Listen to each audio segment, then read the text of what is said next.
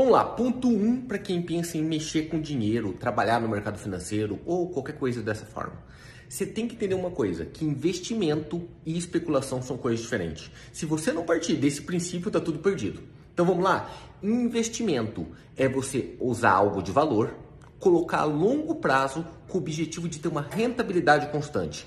Como aluguel no imóvel, como dividendos numa ação, você compra e deixa. O que o pessoal fala de buy and hold. Compra e fica mamando, como se fosse uma, um gado leiteiro, onde você pega a vaca e tira leite o tempo todo dela. Detalhe, quando você especula, a coisa é totalmente diferente. Você compra e vende o bem. Como na casa da vaca, mata ela para fazer bife ou vender carne aquilo. Você entendeu a diferença? Pensa nisso, porque são duas coisas totalmente diferentes, com regras diferentes, formato diferente para pessoas diferentes.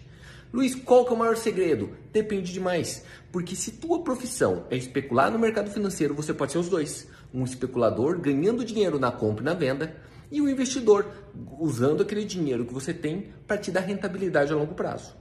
Ou você tem outra profissão qualquer, médico, dentista, advogado, e usa esse dinheiro para você ter uma renda passiva. Tá aí o nome. Investimento te gera renda passiva. Agora, especulação sempre será trabalho e renda ativa. Comenta aí o que você achou desse conteúdo que é importante pra gente. Valeu!